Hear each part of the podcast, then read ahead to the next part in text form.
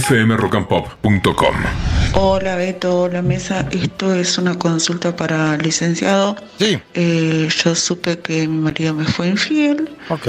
y todavía no dije nada hace unos días y creo que no sé si voy a decirlo porque eh, creo que la solución va a ser engañarlo yo también. ¡Epa! No, sé si me va a hacer mal a futuro hablarlo, Sí. no hablarlo o, o no, no sé qué hacer. Ok. Si va por el empate, que a mí nunca me disgustó, ¿no? Sí, sí, vos No, sos de la teoría del empate. ¿De verdad? Que consume y después hable.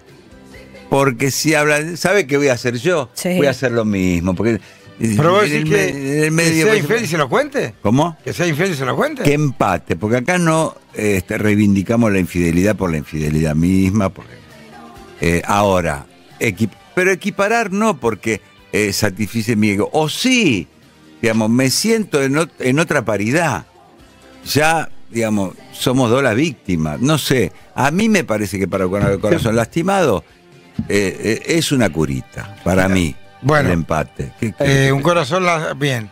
Para lo único que sirve, y no estoy justificando ni avalando, porque siempre me enfrento a Beto, eh, porque yo no estoy a favor de la, de la filosofía del empate, estoy en contra de ella. Pero sí tiene una ventaja si está bien hecha. Digo para los que le van a hacer caso a Beto. Bien. Para lo único que sirve el empate es para darte cuenta que en realidad no es tan grave. ¿Qué significa esto? Yo estoy en pareja con Romy. Y yo me entero que Romy se acuesta con Joe. ¿Bien? Y yo en mi fantasía de engañado, creo que lo que ellos vivieron fue terrible. Fue una cosa, eh, Claro. un clímax máximo, Sí. una cosa espectacular. Están viviendo el tórrido romance en Toscana. ¿Se entiende? Porque creo una imagen épica de lo que pasó. Entonces voy y la, y- y- y la engaño a Romy con Sofía. Y cuando la engaño con Sofía me doy cuenta que no fuimos a Toscana. Entonces Claro. simplemente ¿Y fuimos al qué de sabes vos que tu encuentro con Sofía tiene la calidad tórrida que Bueno, tuvo? pero la de por Joe eso ayuda. A ¿No lo sabes? no la duda grave. te va a quedar igual. Al día siguiente la sigo viendo, me sigue. Porque la, la- la- la infidelidad genera muchos fantasmas.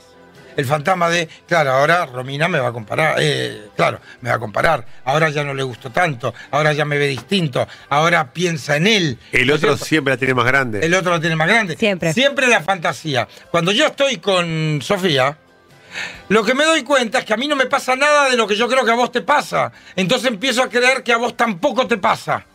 Entonces baja los celos. Igual no es recomendable hacerlo. Bajo ningún concepto. Las veces que yo he visto en mi ejercicio profesional, es más, le voy a contar una anécdota. Vinieron a terapia una pareja hace muchos años de esto, tipo de 38, 40 años, un matrimonio. No, no era matrimonio, era pareja. Él la engaña a ella, ella se entera Sí. plena crisis. Llegan a terapia, bueno, a trabajar la crisis, que esto que lo otro. Al poco tiempo, al mes, ¿no es cierto? Ella me pide un turno privado, o sea, individual, sin él, y me plantea que quiere engañarlo, porque era la teoría del empate. Bien. Ella dice que va a sentir menos dolor si lo engaña. Y yo le dije, "Eh, me parece que vas por el camino equivocado, pero es tu vida, haz lo que quieras. Yo no se lo recomendé, no solamente no se lo recomendó, sino que se lo desaconsejé. De hecho, ella lo hace. Se llama, llama a un ex que tenía, porque ella no era infiel ni nada, no sabe ni cómo buscar un chongo. Y se encama con un ex. No, Y- peor error. Y se lo dice. No, ella se encamó con un ex porque era más fácil. Sí, claro. No, no, no tenía que levantarse. ¿No le pasó nada con el ex? Eh, ¿A qué te refieres? ¿De enamorarse? No, Sí. nada. No, Ah, no sí. solo eso. Se lo dice.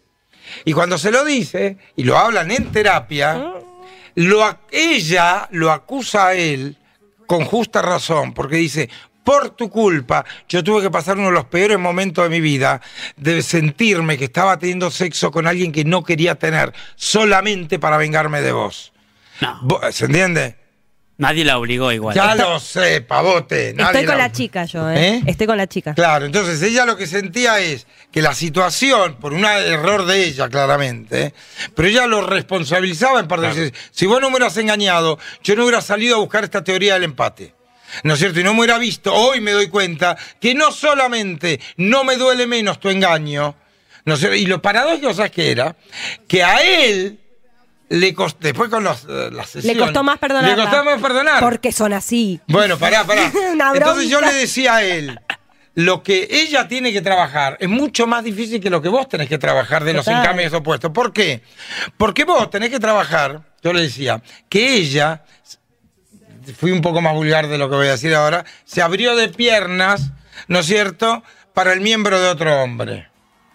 Pero vos sabés que lo hizo con nombre y apellido, que lo hizo para vengarse, no porque desear ese otro miembro. Entonces vos no tenés que trabajar el deseo de ella, ella tiene que trabajar tu deseo, porque vos sí la deseaste a, la, a tu amante. ¿No es cierto? Entonces, a pesar de eso, ella estaba mucho más avanzada que él, él era mucho más minion, digamos, mucho más básico. Eh, pero no, en general, nunca he visto que funcionara la teoría del empate. Yo sí, pero sin Ah. rigor profesional. Sin rigor Está bien, profesional. por eso hay dos teorías. fmrockandpop.com. Conectate.